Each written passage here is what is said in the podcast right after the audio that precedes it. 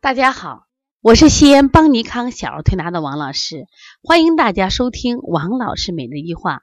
王老师每日一话是西安邦尼康小儿推拿咨询有限公司自二零一六年一月一日起向全社会开放的一档公益的育儿栏目。开设这档栏目的目的是想将我们每天做小儿推拿临床时的所感、所悟、所想，能及时的分享给广大的育儿妈妈以及小儿推拿的同行们，希望对你们有所启发、有所帮助。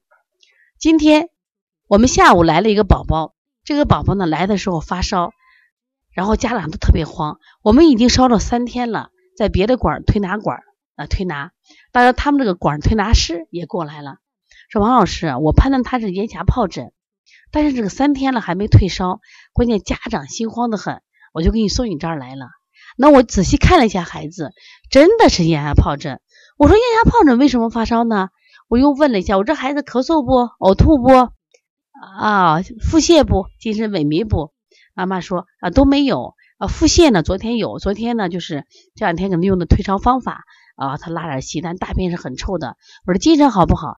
精神也不错，那我就顺手就摸了一下这个孩子，这个孩子呢就不让摸，一不然后一赠就开始哭，一哭呢身上都出汗。哎呀，我说你这个孩子烧该退了，为什么呢？他能自我调节了。你看我摸一下，他动一下都能出汗，说明他在自我调节。而且我一摸这个孩子的头。是是在发烧着，但是蒸笼头就热气腾腾，在不断的出汗，特别他的手心水漉漉的。我说没有问题，我说你的孩子呢，虽然现在发烧着，但是呢精神状态也不错。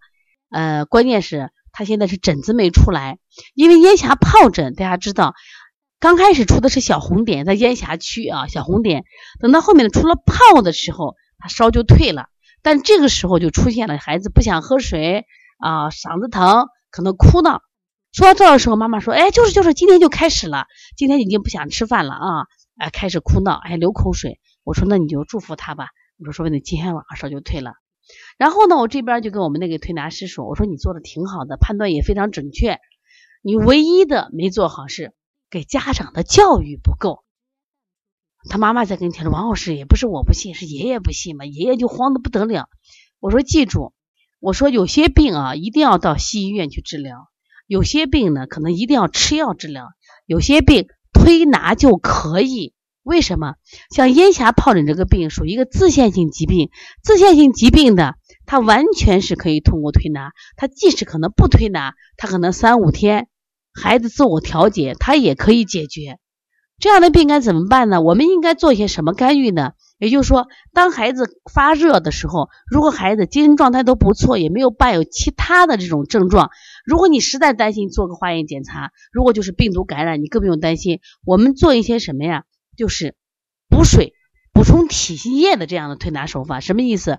他毕竟发高热，会体内的阴经会损失，我们做一些滋阴的手法。那么另外呢，这个孩子你烧三天呢，一定要扶正，因为扶正正气足了。他透疹的能力强了，出白泡的速度快了，那么他退烧的速度就快了。在我们国家有一个著名的这个小儿推拿流派的创始人叫张汉臣，他特别提到补脾就能起到退疹，它的含义就是什么？扶正。所以说我今天来给他做了一个手法，滋阴清热。我说滋阴清热不是清法，是补法，是让孩子在发烧过程中舒服的度过，使使他不缺少体液。不出现因为体液的缺乏导致的不安全。第二个，我们就是什么呀？扶正补脾外劳宫，通过扶正，正气足了，他抵抗外邪的能力就多就强了。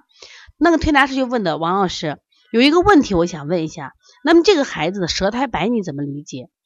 我说你看这个孩子发烧几天了，他所有的能量都调动去向前方打战了，脾胃自然就虚弱了，所以更要给扶正，而不能再用清法了。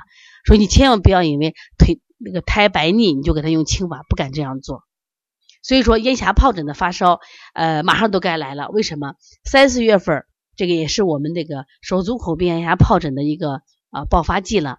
那么当这些病来临的时候，希望我们的家长，包括我们的推拿师，都不要心慌。